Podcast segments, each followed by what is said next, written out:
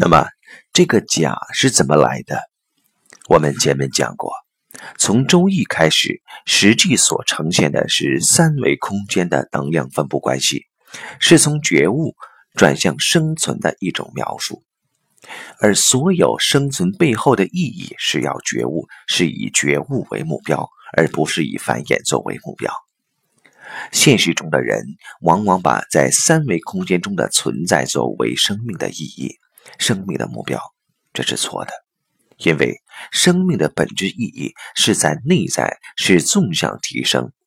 三维的存在只是纵向提升的一个基本条件。最适合内在提升的三维能量分布状态是意识能量和物质能量的高度和谐，也就是当我们在三维空间达到心物合一的时候，所谓心物合一，就是意识能量和物质能量高度和谐，它的纵向提升才成为可能。如果我们的内在和呈现的相是分裂的。不能统一、不能合一的，这个时候去讲内在智慧的提升是枉然的。只有在合一状态下的提升，才是真正的提升。所以，儒学智慧中所说的在现实中的游戏规则，是让我们在现实中呈现一种和谐的生命状态，因为。如果我们在现实中没有保持在一种和谐的生命状态，就会产生在现实层面的低维能量的纠结。这种低维能量的纠结会让我们牢牢地困在三维认知状态里面。只有当我们的空间能量进入和谐状态的时候，意识能量和物质能量和谐于当下的时候。我们才能够摆脱这个低维能量对我们的纠缠，意识不执着在三维的能量纠缠状态。这就是儒学思想制定的，在我们三维空间一般人的生命或者生活的行为规范。当没有了解到这种行为规范背后的意义时，我们往往会认为它是对人类行为的约束，是对人类自由的约束。其实不尽然。因为人对物质世界的执着，已经让我们处在一种过度物质化的生命状态了。实际上，我们的意识是随着我们的欲望，随着我们对物质世界的贪求而变得越来越复杂，而这种复杂却是我们无法回归到我们自己能量的和谐状态。我们自然知道这个词的反义词就是人为。当人为的事物越来越多的时候，我们离那个自然的道就会越来越远。人为两个字加起来就是为，所以我们在现实中人为制定的一切，其实它都是相对的假。这个相对的假，如果它呈现的是一种简单的能量关系的话，我们就容易去领悟到它背后的那个真。如果它呈现的是一种复杂的能量状态的话，我们就会被困在这种复杂的状态中，无法去通透地理解背后的那个真。比如说，在现实层面，如果我们把时间大量地耗费在与人的关系、自身的情绪以及各种冲突、各种纠结中，我们就很难让自己的内在清净，就无法创造内在的高维实验条件。所以，儒学思想所呈现的所谓的假，所谓的游戏规则，其目的是为了让我们的生活、生命关系简单化。当这种关系简单化以后，每一个人的生命意义，就是在他自己当下的生命状态中提升自己内在的智慧。所以在现实生活中，把人生的关系规范后。每一个人在当下的人生角色里面都有可能开悟，都有可能完成你当下的人生课题，完成你当下选择的人生的应用题，而达到内在的提升。我在二零一五年跟另外的老师对话儒学的时候，当时的场景给了我一个非常大的启发。我突然明白孔子为什么要恢复周礼，因为。周易恰好是从先天存物的理论体系转向后天繁衍、和谐、生存、存在的理论体系。也就是在那个时空之前，人们把觉悟作为生命的意义；在这之后，人们把生命的意义转化成在三维世界的一种和谐的、规矩的、规范的生活模式，目的也是为了觉悟。但是，他创造了一种三维空间的游戏规则，就是所谓的周礼。从那个时候到战国时期，人们离纯正的和谐的游戏规则。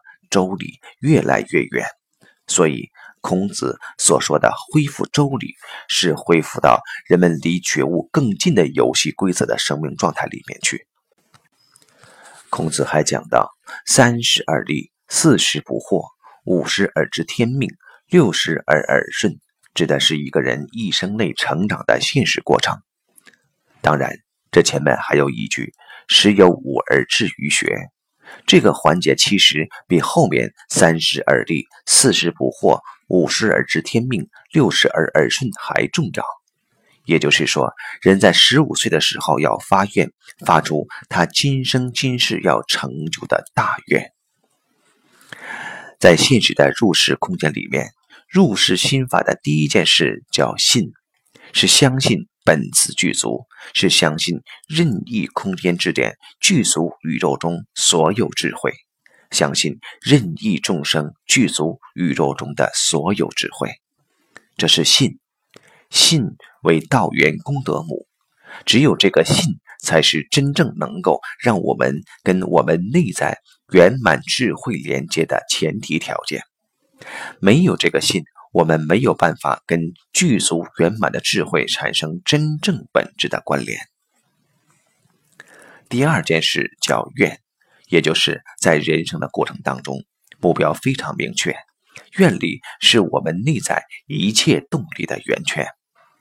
例如，我们小时候遇到过一些事情，当时觉得天都要塌了，纠结的一塌糊涂，恐惧的一塌糊涂。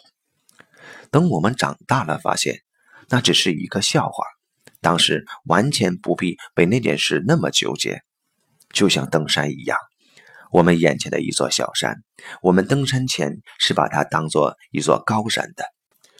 当我们登上更高的山的时候，回头看那座小山就是一个小土坡。这叫会当凌绝顶，一览众山小。但如果我们把眼前这座山当成人生唯一的目标的话，我们这辈子不见得上得去，还会累得气喘吁吁。只有把最高目标当成人生目标的时候，我们才会产生巨大的内在动力。眼前这座山不但要过去，动作还要快，姿势还要优美，还得潇洒。这是因为愿，内在的愿力会产生巨大的内在动力。所以，十有五而志于学，就是发大愿。人生没有大愿，就难以超越我们有限的障碍。而真正有大愿的人，在现实中是没大事儿的。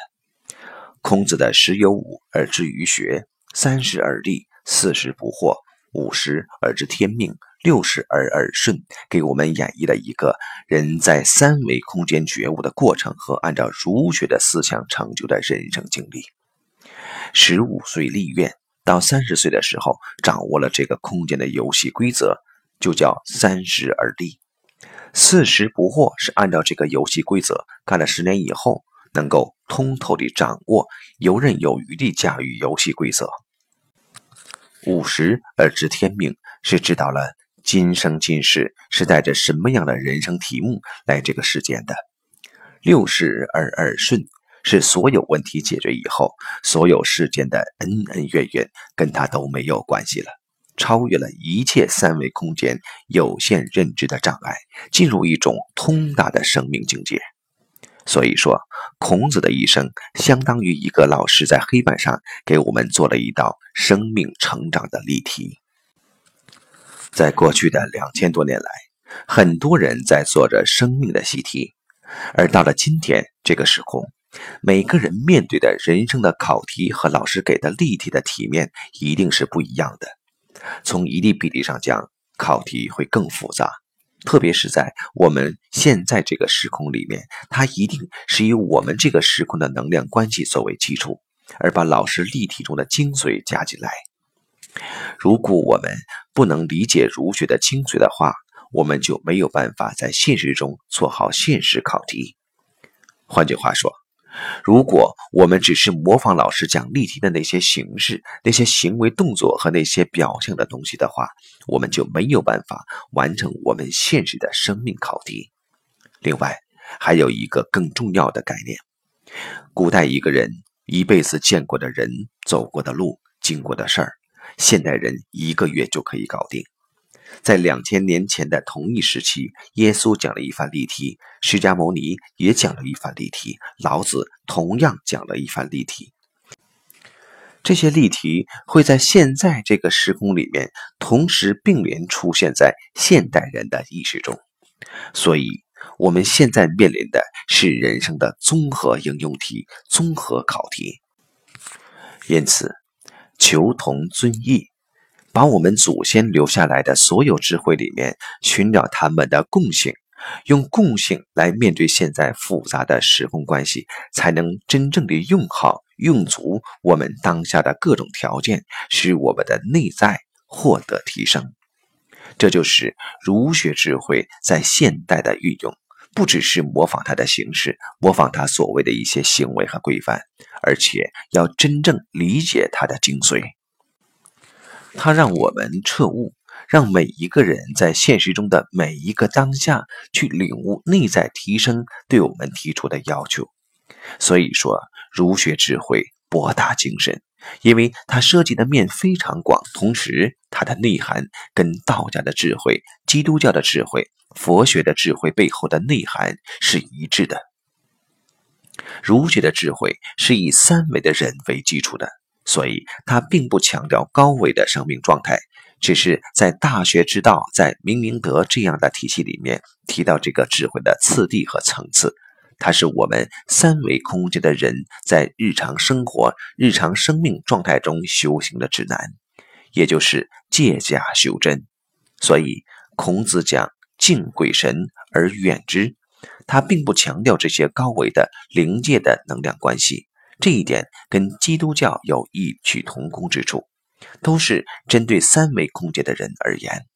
但是他又讲到了最终彻悟是在明明德，他把三维和 n 维 n 趋于无穷大的关系描述出来了。n 维 n 趋于无穷大才是我们生命的终极目标。由此。人们对儒学的很多误解，应当能够得到一些澄清。它跟人类的所有智能背后，都是为了唤醒人本自具足的智慧。所有的形式，所有的表象的背后，只有这么一个目的。如果我们只把自己的认知停留在表象，我们就无法在儒学系统里边得到真正智慧的启迪，而只能流于表面。